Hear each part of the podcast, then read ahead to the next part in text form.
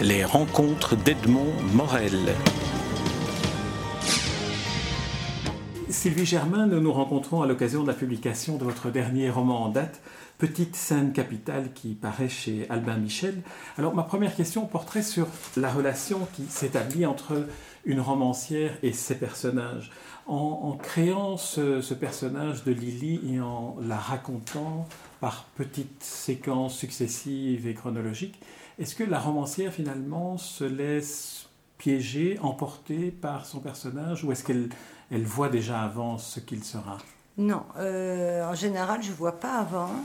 Je fais partie de, des romanciers qui partent sans idée vraiment précise au départ, sans synopsis, et même ceux qui partent avec des idées assez précises avouent souvent qu'en chemin ils sont, ils sont surpris, il se passe des choses. il ne s'agit pas de mythifier le personnage comme si c'était un, un malin génie, c'est pas ça.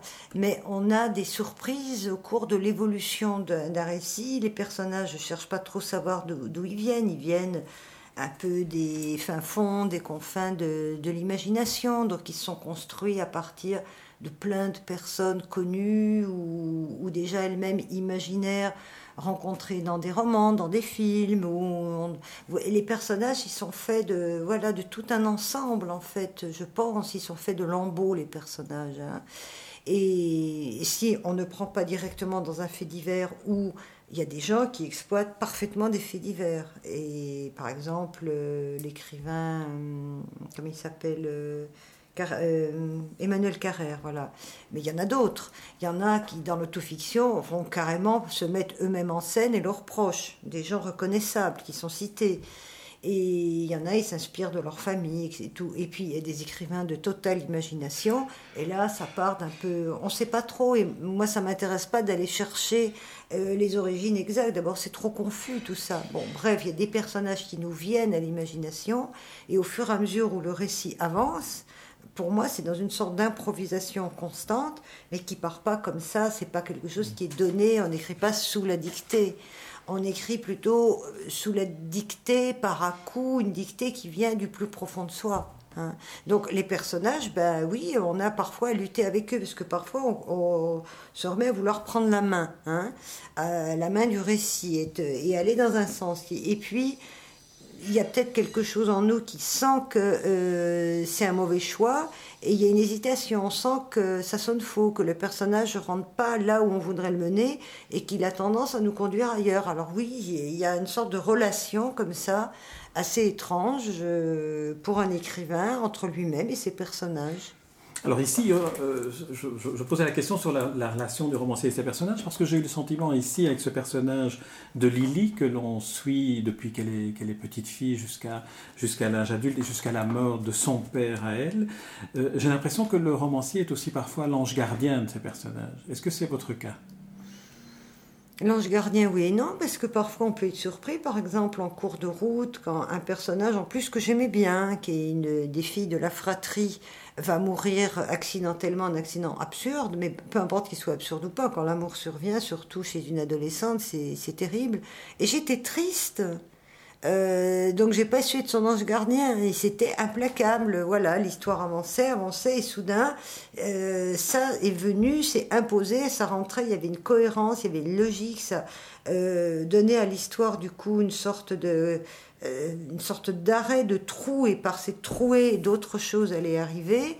Le quotidien qui se mettait en place euh, assez bon paisible banal comme dans n'importe quelle famille là soudain quelque chose euh, apportait une sorte de trouée et m'amenait ailleurs.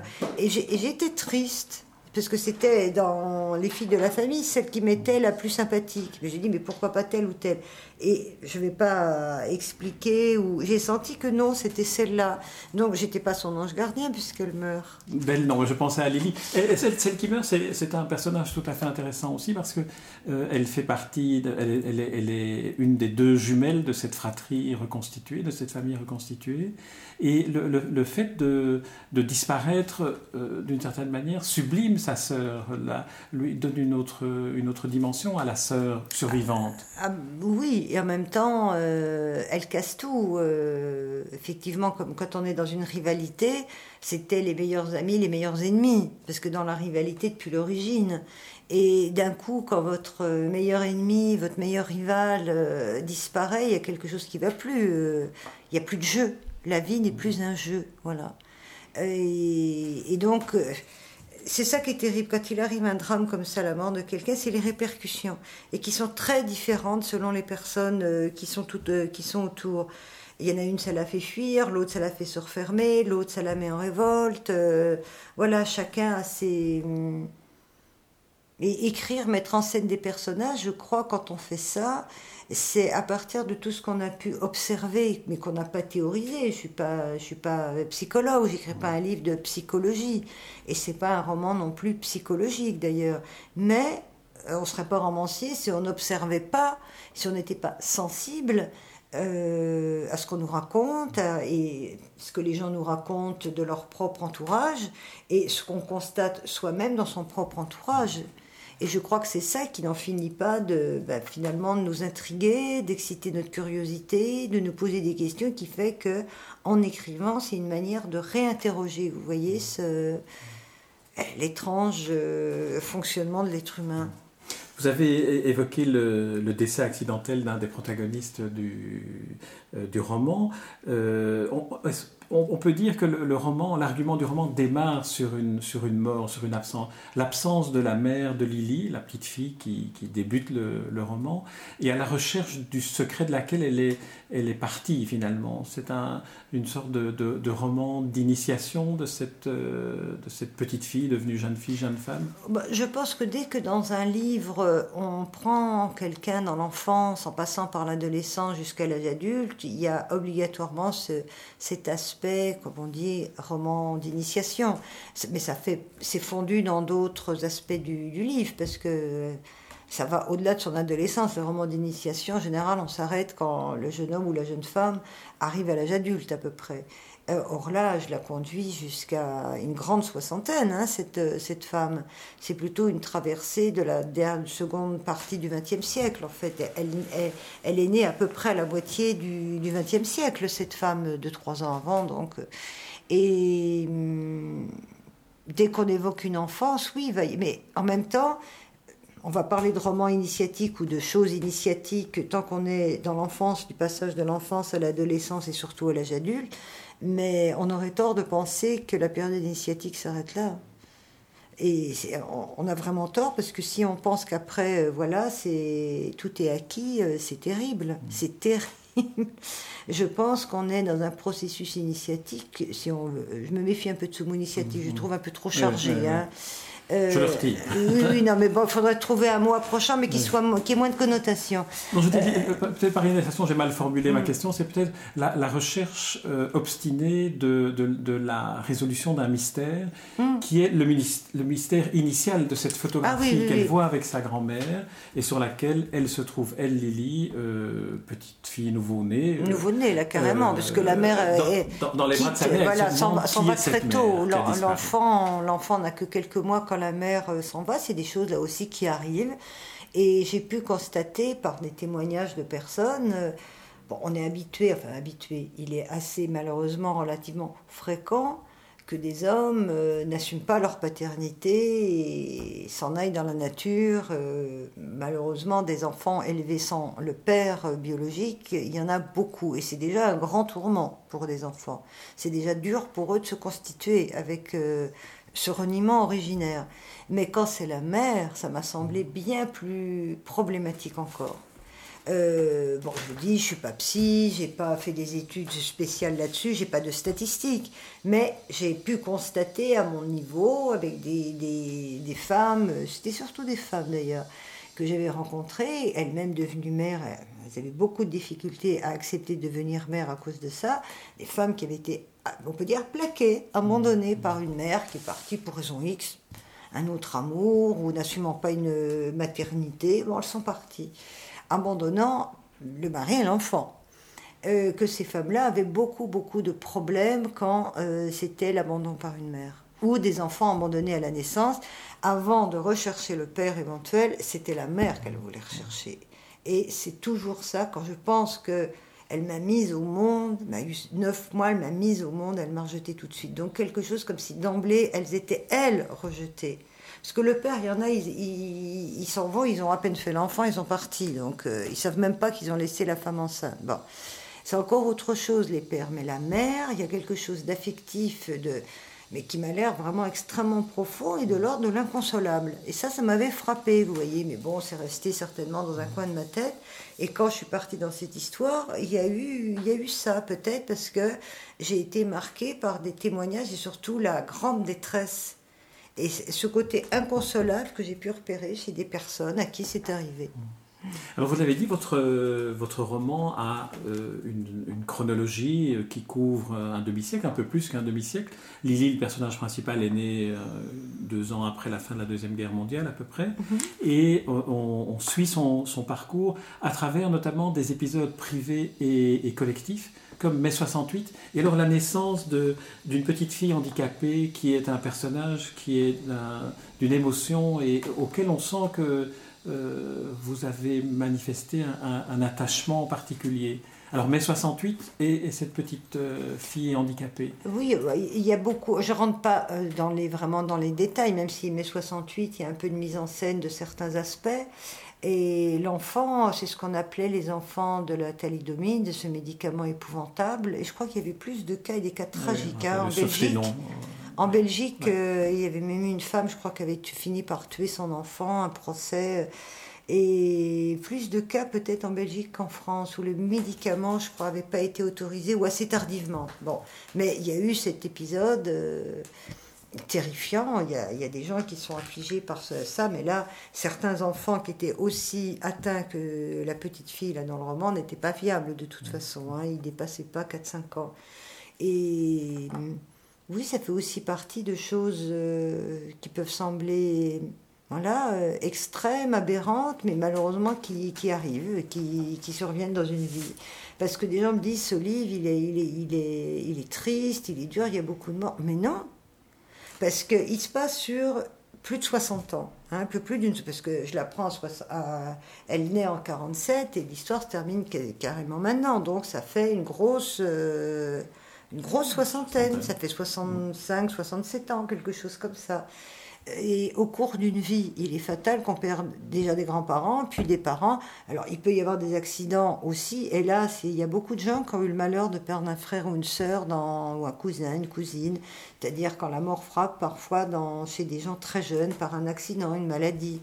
Euh, il y, a, un événement comme ça, il y a quelques événements terribles, mais entre les deux, euh, il y a aussi des événements, des petites scènes capitales du côté du, de l'émerveillement ou de, la joie, du, du positif, parce qu'une vie, c'est ça, c'est tricoté de de bon, de mauvais, de joie, de tristesse, de banalité, d'extraordinaire. C'est tricoté de tas de choses. Après, tout dépend comment on le tricote. Mm. Vous avez un peu travaillé comme un peintre pointilliste où finalement on prend, on prend le recul et on voit l'ensemble. Et quand on s'approche, on, voit euh, ces petites scènes capitales qui constituent euh, ce que vous avez choisi de raconter de la vie de vos personnages.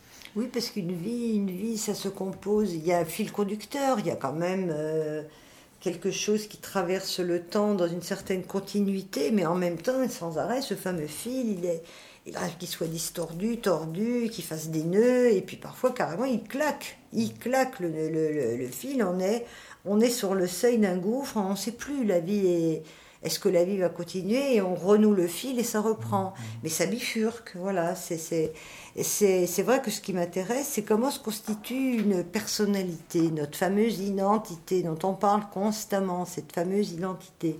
Et c'est un peu, c'est-à-dire le moi. Hein, c'est comment on se constitue. Et finalement, l'importance d'arriver à se constituer pour pouvoir en sortir un jour. Parce que pour moi, le ce qui, je trouve, le plus important, c'est de parvenir à ne plus se soucier trop de ce fameux moi. Mais pour réussir à quitter ce fameux moi, à s'en sortir un petit peu, c'est-à-dire le moi obsédé de lui-même, souffrant, parce que narcissique, parce que, vous voyez, tordu, distordu sur lui-même, etc., et qui nous accapare trop, beaucoup trop, euh, pour pouvoir se libérer un peu de cette emprise-là, sans, avoir à se renier, sans devenir un pur esprit, bien sûr.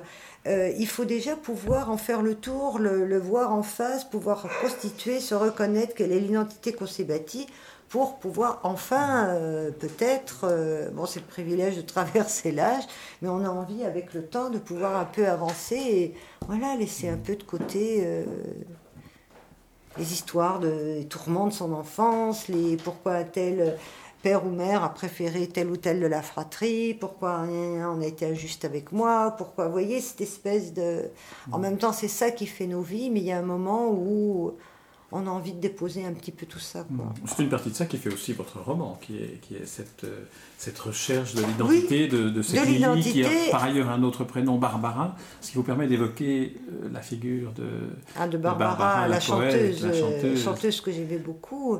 Mais elle aussi, Lily, à sa façon, euh, peu à peu, je veux dire, il y a un moment où elle lâche un peu prise un moment où elle comprend que ce tourment, tourment perpétuel de son origine, sa mère, euh, son père, etc., il y a un moment où ça suffit. Elle a... C'est comme s'il y avait prescription pour tout ça. Euh, et ça suffit. Elle a envie aussi de, de, vivre avec un certain. Vous voyez, elle renie pas. Son père, elle l'accompagne jusqu'au bout. Et il faut accepter aussi parfois qu'avec les gens qui nous sont le plus proches, il y a des choses qu'on n'arrive pas à dire. Il y a des, bah oui, il y a des rendez-vous manqués dans la vie, mais il y a aussi des beaux rendez-vous qui donnent euh, des rendez-vous heureux, et qui peuvent donner des scènes capitales côté positif. Il n'y a pas que les scènes capitales euh, côté, côté un peu plus ténébreux. C'est vrai que le, euh, on peut avoir l'impression que votre roman est un roman qui est davantage porté par l'émotion triste, ce qui n'est pas le cas. C'est un, un, roman qui est porté par la, par la vitalité aussi, par la, par la vie, qui peut être cette recherche euh, d'identité Pour moi, il y a, je veux dire, la part de vitalité euh, l'emporte de toute façon, parce que la, la, la vie continue, même vers la fin, quand cette femme est devant un lac, enfin un lac artificiel qui a englouti euh, un lieu où elle allait enfant, qu'elle venait voir, elle venait faire son pèlerinage, petit pèlerinage de mémoire sur un lieu d'enfance, mais ça a disparu parce qu'un lac artificiel a noyé plein de villages, comme ça arrive. Moi, je trouve ça terrible. C'est à la fois aussi très romanesque d'imaginer les ruines là-bas, au fond du lac. Quoi bah, souvent ils détruisent et ils, récupèrent les matériaux, mais bon, peu importe. Et en même temps, sur le lac, c'est une autre vie qui vient. Et dans le lac, ben, il y aura des poissons, il y aura des, choses qui vont, qui vont advenir. Tout, tout se recycle en un sens, tout se recycle. Et c'est pas parce que les choses ont été comme ça englouties, en même temps, ça veut pas dire euh, disparition au sens de néantisation. Simplement, eh ben, comme l'oubli, c'est quoi l'oubli? Moi, je compare toujours notre mémoire à un phénomène de, sédimentation. et au bout d'un moment, les sédiments, ça devient un peu comme de la boue. Hein, quelque chose d'un peu comme ça, informe. Et l'oubli, c'est peut-être ça. L'oubli, c'est cette espèce de chose informe, mais au fond de l'oubli, il y a toujours en germe des tas de choses. Et parfois, ça peut, des fins fonds de l'oubli, comme ça, hop, vous avez une image, un souvenir qui va remonter à la surface. Et justement, le travail d'écriture, quand on est dans le travail de l'écriture du roman, à la fois dans un état de totale disponibilité, dans un état de rêverie, mais de rêverie attentive, éveillée, et donc de concentration et d'attention, parfois on a des sortes de souvenirs euh, qui s'arrachent d'un coup à l'oubli euh, et qui fusent et qui vous explosent à la tête et parfois c'est terrible. Alors pour terminer cet entretien, j'aimerais qu'on évoque une, euh, un des épisodes souriants de, du livre et, et, même qui est une scène de comédie pourrait-on dire. C'est dans ce train où un, homme téléphone, utilise son, son, GSM et puis finalement euh, son excuse est de dire mais je travaille et puis tout le monde va commencer à travailler dans le train mhm. mais parmi ceux qui travaillent il y a des ténors, il y a des chanteurs, il y a des rappeurs et donc ça devient une sorte de compartiment ferroviaire euh, apocalyptique ou symphonique. Oui, ben là c'était parti. J'ai vu, c'est effectivement, c'est tout à la fait, fait à la fin du livre. Effectivement, il y a parfois des gens, bon, on le sait tous, hein, qui abusent. Ils sont là, euh, ils parlent tout fort avec leur téléphone portable, ils leur expliquent, mais c'est mon travail. Ben oui, mais les autres aussi, finalement, ils peuvent vouloir travailler. Et une fois, j'avais entendu ça. C'était une émission de radio. Un type avait assisté à ça dans, ben, dans un train. Un type déclarait ça, et l'autre a dit ah bon, vous travaillez? Ben écoutez, moi aussi, c'est élevé. Il avait sorti sa partition, il s'était mis à chanter parce que c'était un ténor. Bon, il faut pouvoir être ténor et tenir Oui, oui, un. oui. Bon, et ça avait beaucoup plus aux gens. Bon, mais c'est tout, j'avais entendu ça. Et là, j'ai un petit peu euh, exagéré, développé la chose autrement parce que du coup, ça fait boule de neige et les uns et les autres, euh, ça aurait pu continuer à durer, pourquoi pas. C'est. Alors Sylvie Germain, je vous propose qu'on interrompe cet entretien sur cette note un peu polyphonique. Euh, je rappelle le titre de, de votre dernier roman en date, Petite scène capitale. C'est paru chez Albin Michel, comme la plupart de vos derniers romans. Euh, merci Sylvie Germain. Merci. Les rencontres d'Edmond Morel.